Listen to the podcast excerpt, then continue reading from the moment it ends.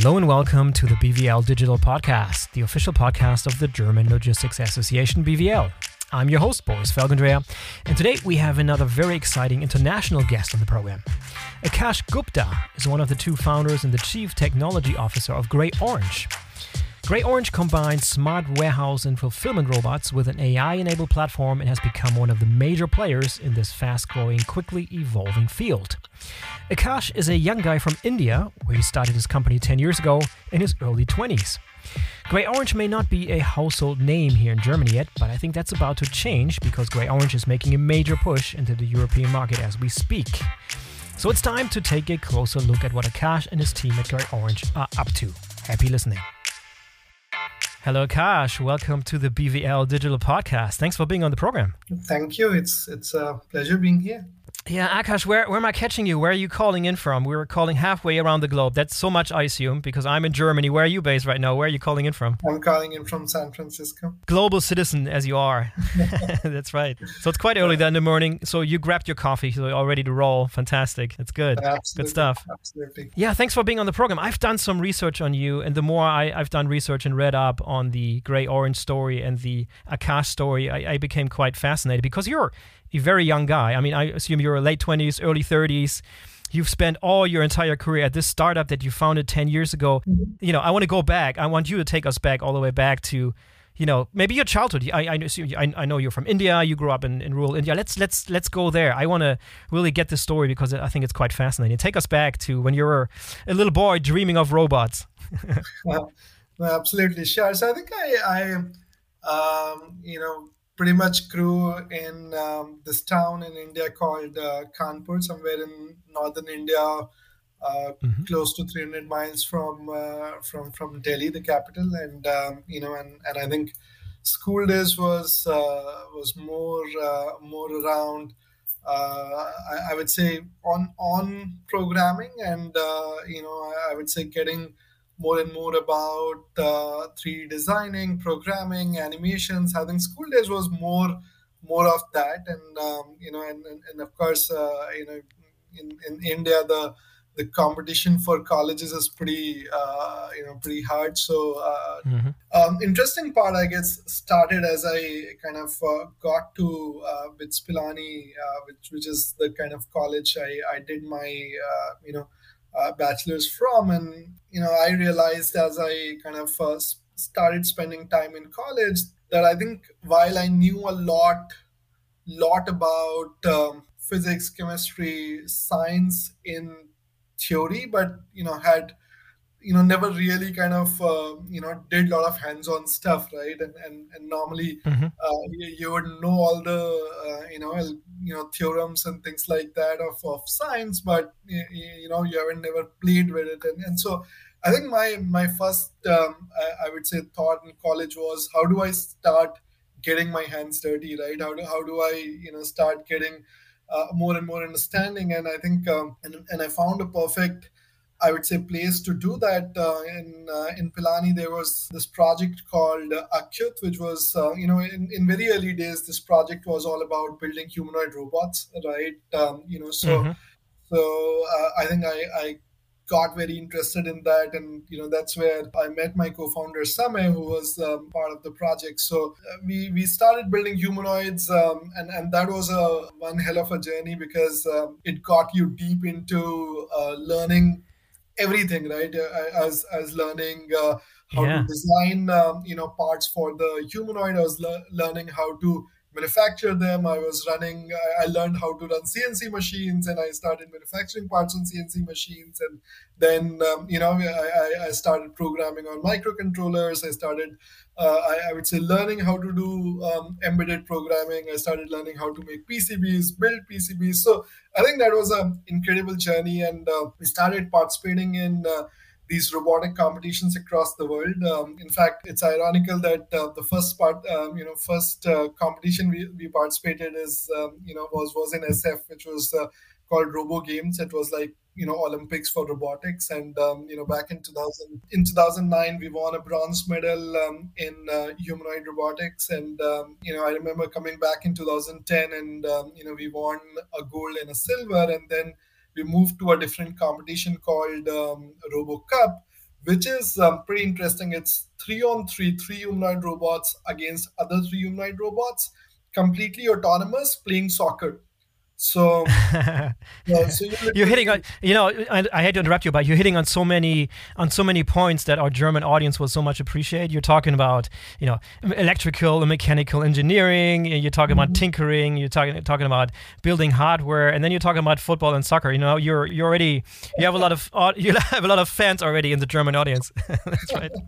yeah, and, and and the the awesome thing about kind of doing things, um, you know around this challenge of RoboCup is that you have to create a fairly complex algorithm and software right? Because it's three on three um, you know soccer so you're doing a bunch of things around image processing you're done doing a bunch of things about you know humanoid robot balancing and and coordination between uh, bots. So i think that's where a large amount of I, I would say um, software experience I, I i got. And so yeah i think all, all those experiences really kind of gave us all the aspect of how do you take a real real world problem and solve it through um, uh, i would say intelligent software right? And and then mm-hmm. uh, you know combining with robotics. And that kind of got us to you know journey around um, you know Grey Orange uh, and, and and the first thought process was to start building you know general robotic solutions right? So, you know for example we did a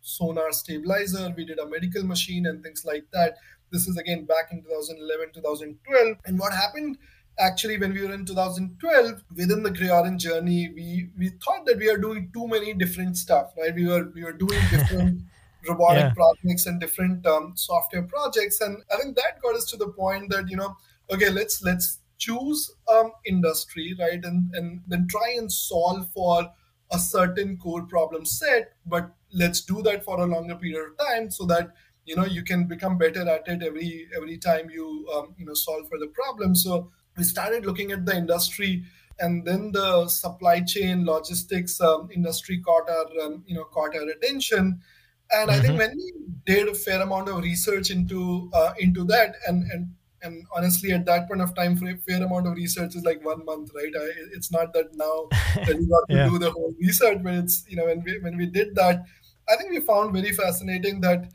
the while you know the manufacturing as an industry had gone a lot of changes um, you know industry 3.0 iot and things like that and and and again the e-commerce industry has you know i would say evolved very very fast. Supply chain that was you know i, I would say sitting at the mid of it connecting manufacturers to consumers right? We saw that um, you know that industry still hasn't gone through any kind of innovation and, and things things mm-hmm. like that, right? Um, mm-hmm.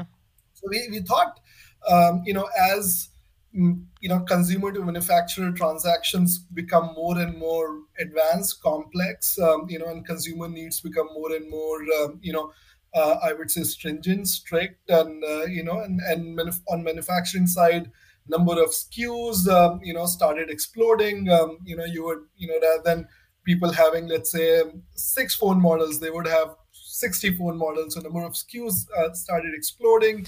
And, and hence supply chain started going through this whole transformation of from pallet based you know uh, I, I, would say uh, supply chain to each based and case based uh, you know supply chain so i think that got us intrigued and um, and, and and that started our journey within Grey Orange uh, you know where we you know kind of decided that okay we are going to focus and solve for um, you know supply chain right? And then you know and, and that's that's where the journey for you know Grey Orange um, you know of today's time. Yeah, yeah, and also innovation happened in pockets, right? So when you're talking 2010 and 12, th- that time frame, you had a lot of innovation happening in pockets, meaning Amazon, for example, being super smart and being super on the leading edge and acquiring Kiva robots and so forth. Yeah. You probably monitored all of that. Is was that some sort of inspiration for you guys as well, seeing where the journey is going by looking at what the what the what the key players are doing? Yeah, actually, Kiva Robotics acquisition happened 10 months down the line when we have already decided the you know supply ah, chain ah, uh-huh. story we, we, we decided this in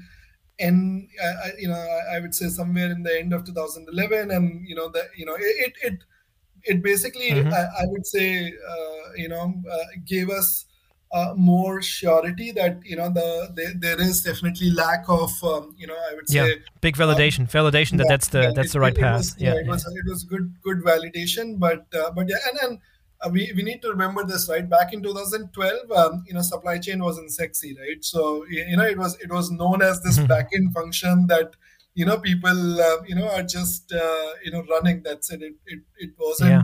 till amazon got it to the point um, where supply chain started becoming uh, I would say the forefront of uh, growth and things like that. And of course, today it's completely Correct. different yeah. scenario. But at that point of time, when we told people that we are trying to do something in supply chain, um, you, you, know, uh, the, the thoughts were more like they are much um, interesting industries to, um, you know, kind of, kind of solve things yeah. for. And what's also crazy is we're talking 10 years ago. We're not talking like 20 or 25 years ago. We're talking 10 years, which is not a lot yeah. of time, right? Especially yeah, in the yeah, development cycle of hardware. This is this is not that much time though. And, and, and so things are changing very, very quickly, right? Yeah, yeah, yeah, absolutely. Yeah, what have you let's let's just take us back to the more recent recent memory or recent developments of mm-hmm. uh, of Grey Orange. So so fast forward a little bit to where you have customers, you have a working solution, you have systems deployed and then COVID hit. So that's probably another sort of accelerator or major milestone, I would assume, yeah. in, in your journey. Talk, talk to us about how that has sort of put the extra fire, so to speak, onto your onto your oven there. Yeah, no, absolutely. And and you know, a couple of pivot points before I come to COVID, as we kind of gone got through that um, you know journey, and I, I think there are a couple of them which are worth mentioning here. You know, and and will give some more context to the the, mm-hmm. the COVID part as well. Is that I think as we went deeper to solve challenges for supply chain fulfillment, right? One thing that we figured out was that, you know, pretty much every you know company that was running uh, software for their fulfillment, right? Um, you know, was almost running bunch of custom softwares across every single you know warehouse, right? And and I think uh, you know coming mm-hmm. from you know the generation uh, uh, you know we are it was very surprising for us that you know how does pretty much every single warehouse have a you know a custom bit of software running uh, you know across uh-huh. that and um, you know and and I we, we we we thought that that that might be one reason why there was lesser innovation happening because if you're running custom piece of software in every every company and every warehouse basically very limiting yeah is not yeah. becoming better every every day because if you make mm-hmm. enhancement in one of the warehouse right it not necessarily enhances your another you know warehouse because you know those are two custom pieces so i think that you know that, that got us to the idea that you know when we build you know what we today call as gray matter it has to be one single platform across you know any kind of fulfillment um, nodes and across um, you know um, you know the the, the uh, customers because we wanted to make sure that it's a software that you know gets better every day right? And and uh, and, and if if we do something for you know a set of customers other set of customers should also benefit from from from that. So i think that that was a a, a very intriguing discovery when we kind of got deeper into um, into that um, and and that kind so, of got so, us. So, let me interrupt. So, so what you what you were saying is that you you saw two situations. One is where you had individual pieces of licensed and installed software, maybe even made for a pre e-commerce world, right? Just yeah, being deployed in in in the in the warehouse, or some at least some systems that were not cloud based and that didn't interact with each other and that didn't. Okay, yeah. Yeah, no, absolutely. Cloud, I think, was a was a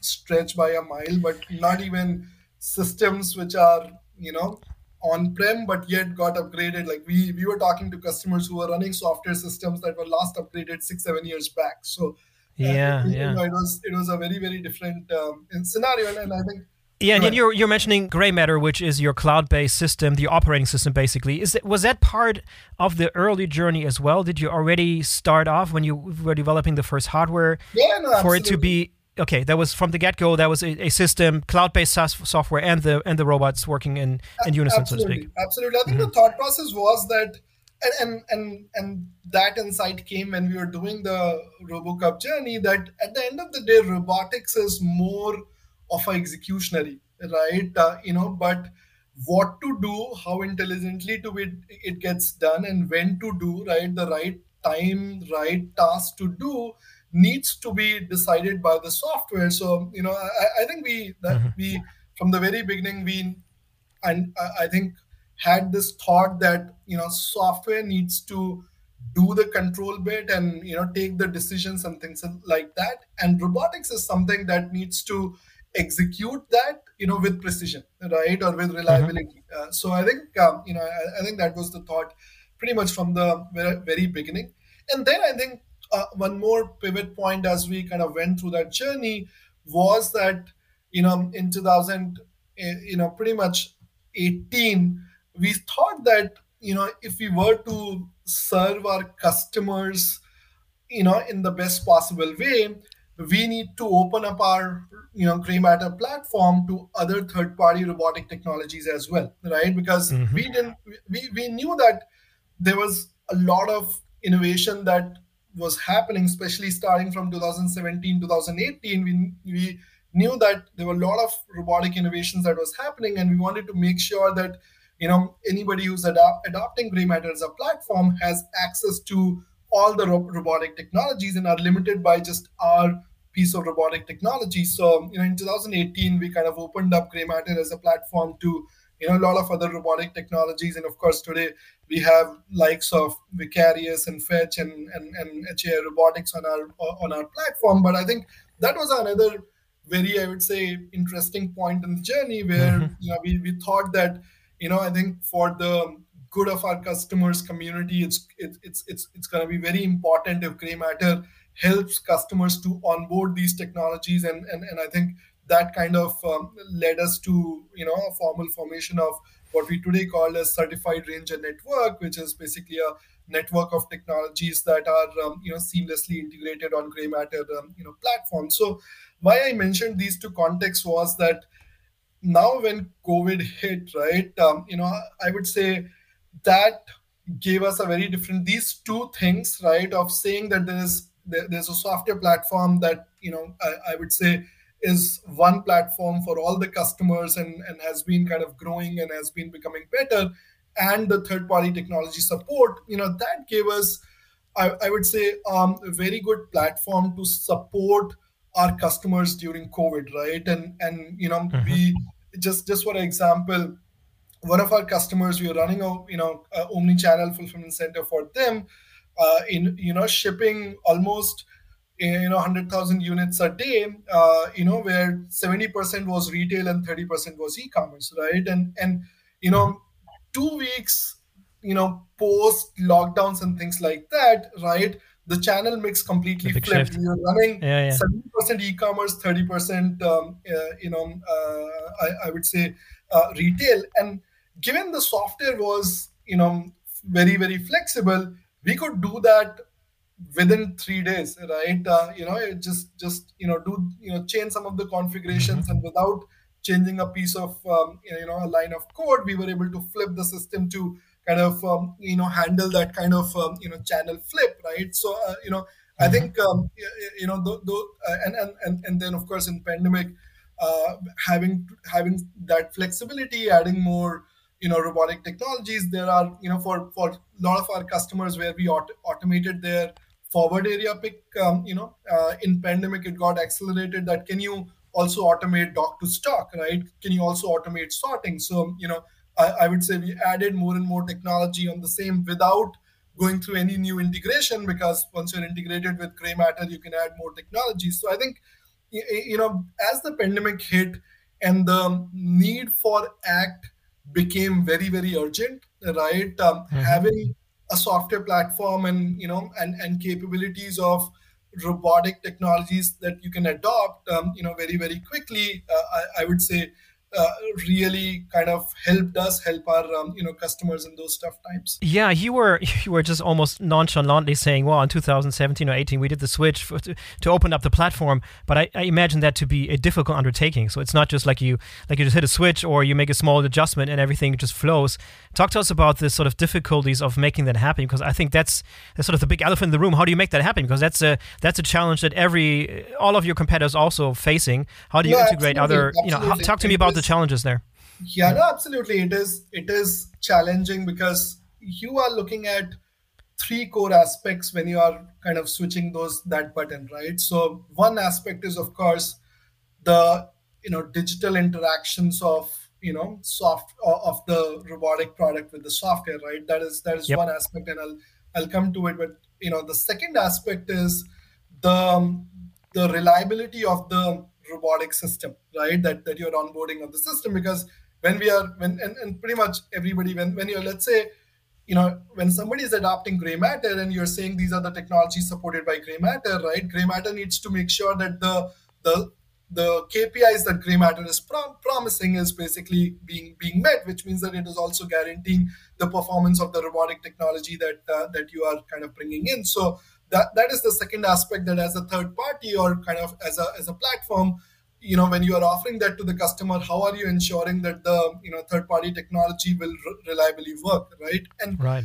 third part is all around you know safety um, you know protocols because you know uh, you know all, all, these robotic technologies do have you know do do need to be safe and they need to be uh, right. you know certified and yep. things like that so i would say uh, i would bucketize the problem set into these three things right? How do you build or how do you have a protocol set of protocols so that you know these robotic technologies can interact with with the with, with your software? And and when we started thinking about this and, and I think it took us good, um, you know, six to nine months of, um, you know, I, I, would say pretty uh, fierce brainstorming, and we we came with the thought process of that, you know, we would have basically, um, you know, categories of what we today call as agents, right? Um, you know, built in gray matter. So today we have you know close to seven categories of agents um, you know that gray matter can you know interact with so mm-hmm. for example amr was a category of agents right um, you know mm-hmm. robotic arms was a category of agents right and and similarly plc based systems was category of agents right so we kind of defined those categories. We started defining the data structures for these um, these categories. So today you know let's say uh, amr based you know uh, technology wants to interact with um, with us. We we have a pretty defined you know data structure and protocol around okay this is the category this is th- these are the data structure for that. And and there is a registering methodology so that uh, uh, if a you know agent of a certain category want to register with gray matter it registers saying that okay i am category x. My speed is this. My volume is this. My safety protocol is this. So we kind of defined um, you know generic categories of agents and a protocol how these agents can interact with um, with with gray matter. And you know i would say um, thankfully and uh, I, you know I, I think it was it was hard to predict at that point of time. Thankfully it has gone through the test of times and the protocols and data structures we imagined at that point of time have still been you know pretty um, consistent. And today let's say you know when we get more robotic vendors onto us we you know give them all the understanding of the category and data protocol and then they kind of write adapters for, for that. Yeah those standards that you developed internally or uh, i mean the, the question goes to where where are we with developing universal standards so to speak that allow different agents inside the warehouse to talk to each other. I, I know there's yeah. a bunch of stuff happening on the standardization front, but how far are we, and how how many and how much of that have you have you incorporated versus building it yourself or coming up with your own standards? Yeah, yeah, I think back in 2018, it was it was more doing ourselves, right? Because there weren't uh-huh. there weren't too many players who were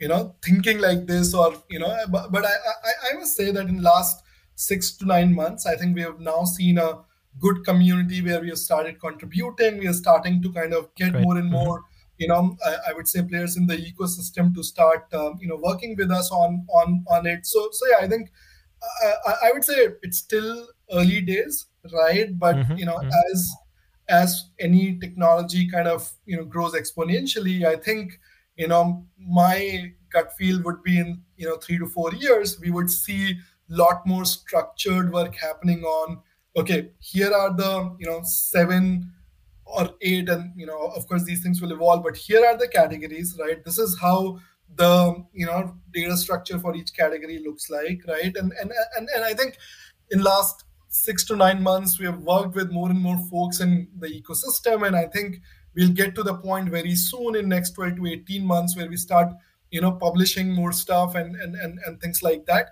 although the same work on the third bucket of safety protocol or of you know safety and reliability has happened a lot more for example we have very closely worked with um, you know the UL 3100 body, which is the body for certification in in in, um, in US, and and um, you know I think CE already has some certification, but um, you know we have worked with a lot of safety um, you know for AMR kind of uh, bodies to you know kind mm-hmm. of work with some of our uh, you know players in the ecosystem to define that what does safety for AMRs means, right? What does safety for um, autonomous picking robots mean? So that I think is a lot more standardized now. You can go and see a UL 3100 document, and you know, uh, mm-hmm. and, and that is more defined.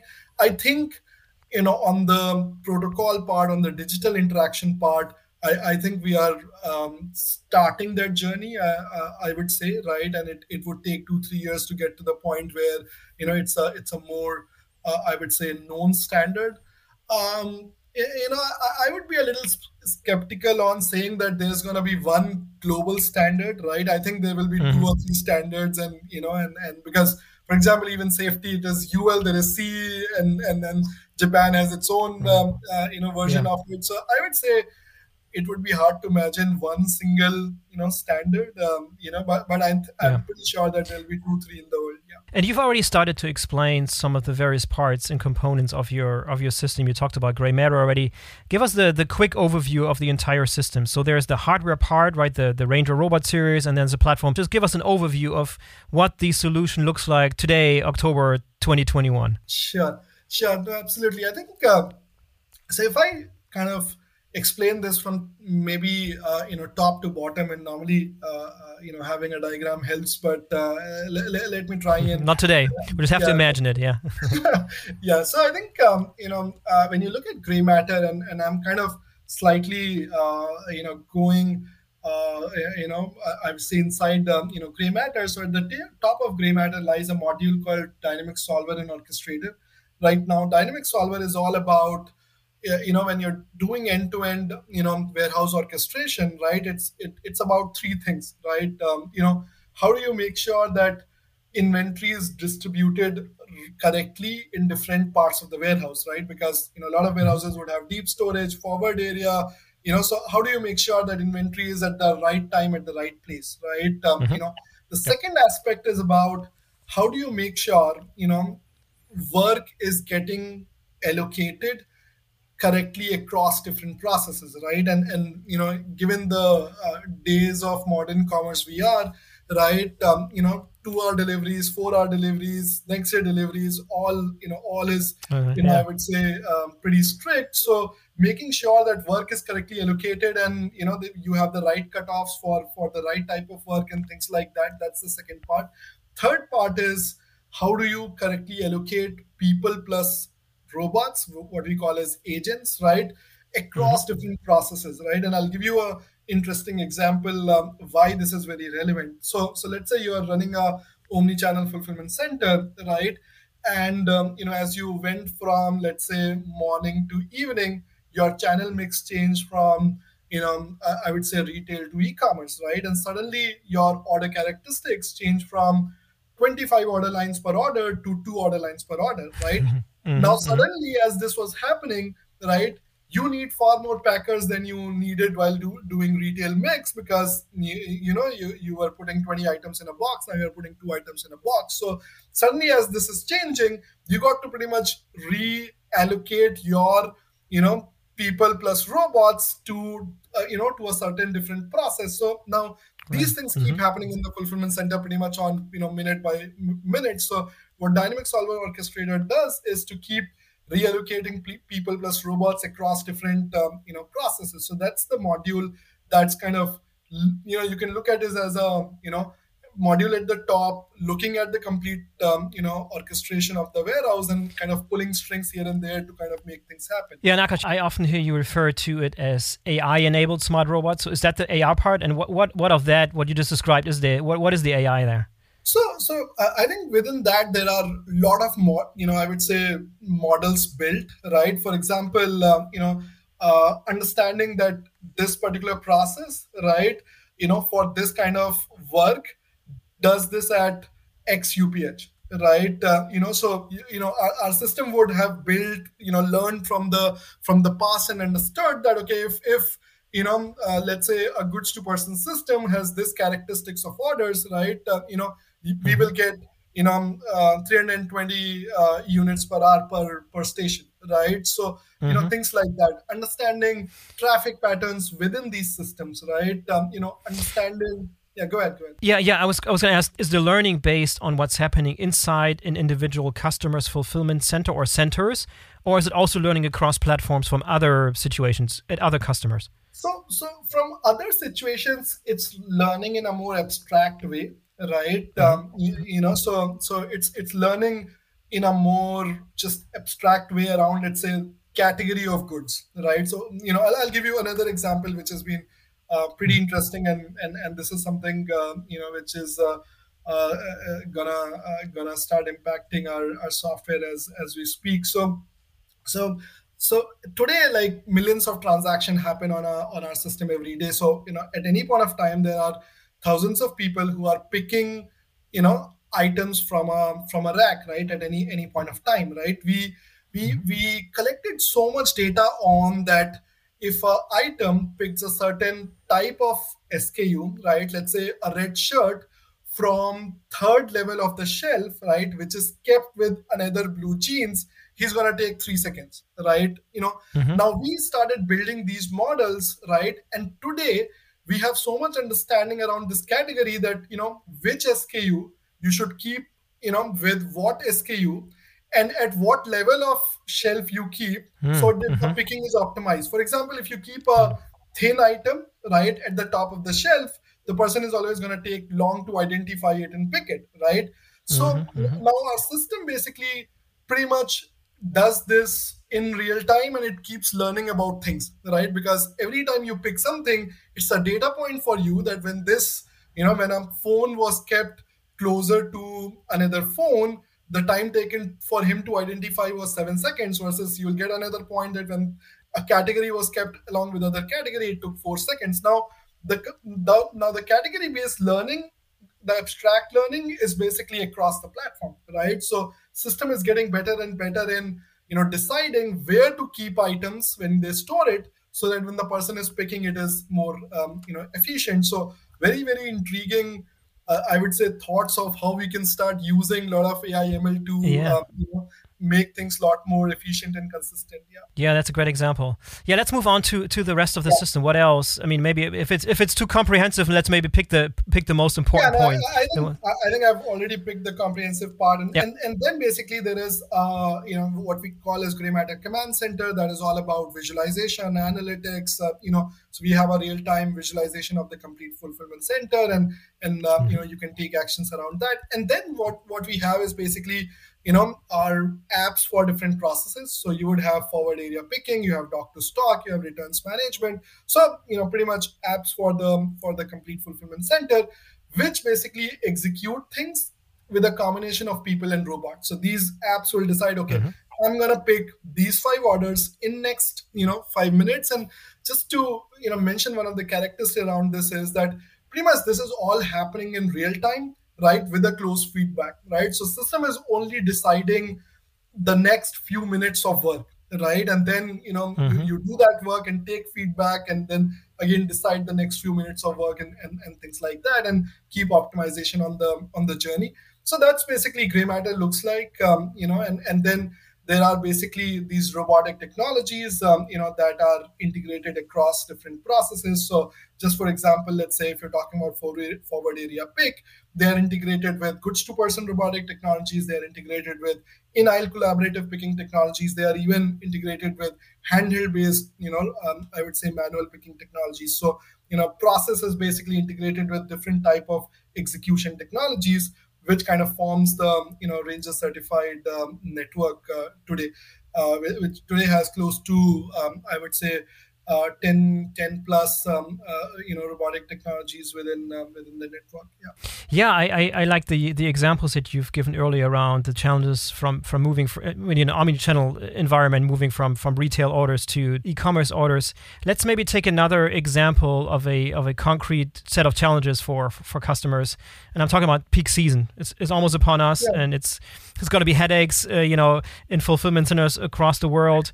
Maybe we can pick a, a couple of challenges related to peak season and how Grey Orange. You feel like Grey Orange is uniquely equipped to address those. Let's let's just set, set aside all the run of the mill stuff that any other mm-hmm. system can do. But what, in the context of peak season, what are some of the capabilities that you feel that you have that are that make the system unique? Sure, sure. So I, th- I think one of the very important or, or two of the very important aspects around peak season is that how do you, I would say, flex flex your capacity across the day, right? And how do you make sure that you know your uh, your system can still meet SLAs when you are doing you know peak, right? Um, you know, so so mm-hmm. you know how do you make sure that you expand you you're able to expand your overall throughput right and and and you know uh, and and that work happens two months before the pre peak you know because on, mm-hmm. on the peak it's all show time right you got you know, it's, yeah. it, peak is like okay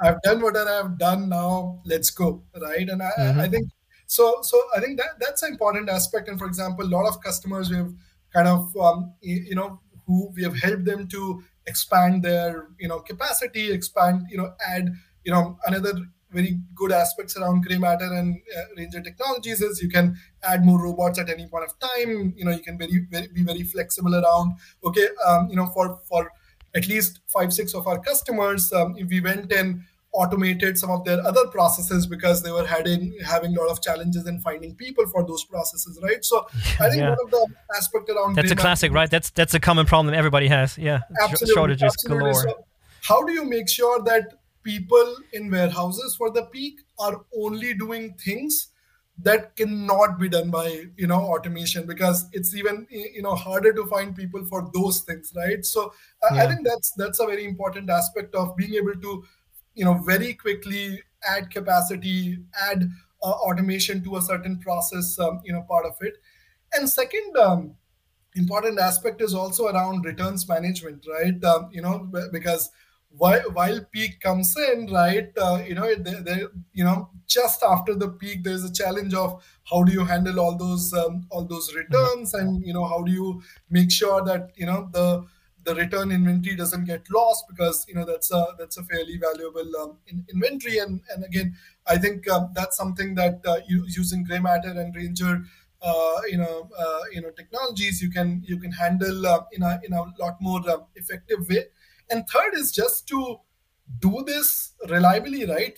Just, to make sure that your platform supports you know 300000 units per fulfillment node for like you know hundreds of fulfillment node that uh, you would be operating. So you know one of the larger challenge of having one software platform is that you know in the peak it's going to be just like you know you, you it, it's all going to add up because you know it's not that some customers are going through it and some are not going through it. It's just uh, i would say going through that um, you know um, reliably and you know going through it reliably at the scale of you know running thousands of robots right in one single facility right um, you know and and doing that reliability i think that's you know that's that's the that's something that GreyMatter is pretty excel doing that um, you know in terms of mm-hmm. running 300000 units uh, you know shipping 300000 units a day from a facility you know continuously for 10 days right and i think we have yeah. done this last peak we are you know doing this um, you know going to do this this peak but i think that part itself is a is a fairly um, you know challenging uh, part, and I think Grey Orange is fairly uniquely positioned with all the experience we've ha- had in last two peaks. I, I, I, think that experience is extremely valuable for us and our customers. To be very honest, uh, that we know that how do you run such automated facilities at that scale without any interruptions for 30 days, right? I, I think yeah. that having that experience and capability is, is a fairly unique aspect. Yeah. Yeah, let's let's talk about Europe. I mean, you're not quite a household name yet in Europe. I, I, assume that's about to change, and at least that's your ambition. You're making a major push into into the European market, into Germany, and the Netherlands, and Belgium. Talk to me about your European plans and what what you have in store there for us here in Europe. Yeah, yeah, no, absolutely. I think uh, you, you, know, uh, I I would say I've always seen Europe as starting slower and accelerating faster, right? And I, I you know, mm-hmm. we we did our first, um, uh, you know, first uh, setup in in Europe with with with a customer back in 2000, um, you know, I, I, would say 17, um, you know, and, and then we have mm-hmm. been slowly kind of growing into um, uh, into um, Europe. But I think last um, last 12 to 18 months in Europe has been um, has been amazing. I think you know the the kind of pull that we have seen now is very very you know very very different, and I think uh, you know we we are in the process of expanding our teams um, in in in um, in Europe. Um, you know, I would say spending more and more time with customers because I, I think one of the bigger challenges in Europe and and it's similar in US, but I, I would say a little larger in Europe is that you know the the education or the knowledge within the companies to select the right technology right i, I think so we have been working with a lot of um, you know um, customers on to help them understand and, and this is just not about Grey Orange but help them understand what does the new paradigm of software and robotics look like for for their um, you know their supply chain and i think all that is kind of um, you know accelerating more and more adoption in the um, in, in the market uh, you know uh, you know one of our customers which uh, which which went public with us uh, uh, you know from from the uh, robotics perspective um, you know active Active Ants we, we we we are you yeah. know I would say expanding with them. We did one facility, um, you know, uh, in, you know, 12 months back, and we are now kind of doing that that in uh, you know more facilities, and and and similarly with some of the other large enterprise customers who are we are who are who we are working uh, working with. So I think I would say what Europe was, uh, you know, 18 months back, and what it, it is today is um, you know a, a sea sea change in the way we are seeing the you know adoption interest and uh, and and the way people are you know starting to kind of understand and take decisions i think uh, um, we will we, we should see a very strong adoption in next 12 to 18 months um, across the industry. And i'm not just talking about Grey Orange. I think Grey Orange um, you know of the world AutoStores of the world i think we, we are going to see a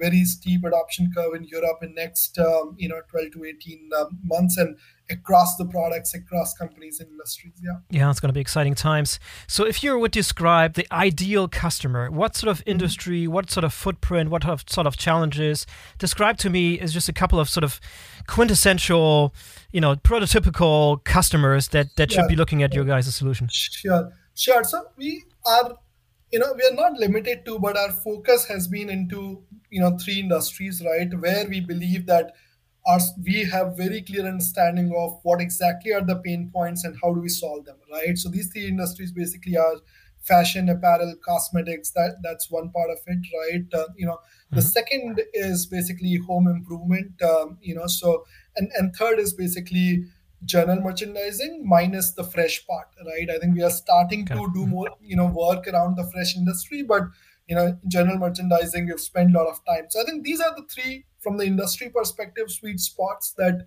you know we understand the nuance of each of that these industries and we understand you know how to solve problems for these industries right um, you know from the footprint perspective i think footprint have stopped mattering uh, to be very honest we are running Okay. We are mm-hmm. we are we are running or, or shipping you know from fulfillment nodes that ship 5000 units and we are shipping fulfillment nodes that ships 200000 units so i, th- I think uh, you know till you are in these industries with a certain um, you know scale of let's say 5000 units a, a day i think um, you know it you know robotics and and the software technology makes sense the other very important aspect is that if you're trying to solve for omni-channel, right? Because you know, I, I, would say we have been pretty much at the forefront of solving omni-channel challenges, uh, fulfillment challenges for a lot of customers, a lot of very large mm-hmm. retail customers, right? So I think um, you know we we we our team has very good understanding of how to solve for omni-channel fulfillment, right? Um, you know, which is across fulfillment nodes or build um, omni-channel fulfillment center for for this and third i would say important aspect is for all those you know people or, or customers who are starting trying to move with a lot of you know speed and flexibility you know in micro fulfillment centers or dark stores or just using yeah. you know mm-hmm. store inventory to fulfill right um, you know uh, you know we, we also uh, i would say added a module where we are using store inventory to start doing fulfillment right so i think that's the third you know i would say core aspect that we have focused on where you start using you know dark stores or store inventory or micro fulfillment centers to uh, I, would say uh, you know solve those challenges. So i would say those three aspects are are core aspects that that we would solve for for for our customers yeah yeah when you say dark stores so would that include like the q-commerce players like the Gopuffs of the world of the gorillas or is that is that too too fresh as you're saying fresh yeah. fresh isn't your your forte yeah no i think um, I, I, would say it's starting to become you know very mm-hmm. important for for us right uh, you know because uh, you, you know again uh, you know the technology when we are doing this in all these three fields, the technology is maturing. But today, technology is very mature. So adding an industry is more of just knowing the nuances of that industry rather than kind of building anything for for that industry. So it's it's the the curve of acceleration is pretty steep in in in, in that front. Yeah. Yeah. Super exciting. Yeah, I'm especially intrigued about you guys uh, beefing up the team and the expertise here in, in Europe. I'm sure we're going to see a lot more of you guys around here. So maybe we'll do a second part sometime around next year and see how, how, how, how, well you've done. But Akash, fantastic. This is an awesome story. Um, yeah, I, I leave a link in the show notes if people want to find out more. You have a team on the ground here now in Germany too. I know a few folks that joined your organization, so that's always a good mm-hmm. sign. Fantastic stuff. I mean, I wish you wish you good luck and all the best uh, of con- conquering Europe. Thanks for coming on the program, Absolutely. Akash. Thank you. Thank you so much for uh, for, for this uh, conversation. It was lovely. Thank you. Awesome. Until next time. Bye bye. Bye bye. All right, that was the BVL Digital Podcast episode with Akash Gupta from Grey Orange. I hope you enjoyed today's show. If so, please consider subscribing to the podcast so you don't miss any of the future episodes. Most of which are in German, but we occasionally have very exciting international guests like Akash on that you don't want to miss. I'm Boris Felgendreher. Until next time.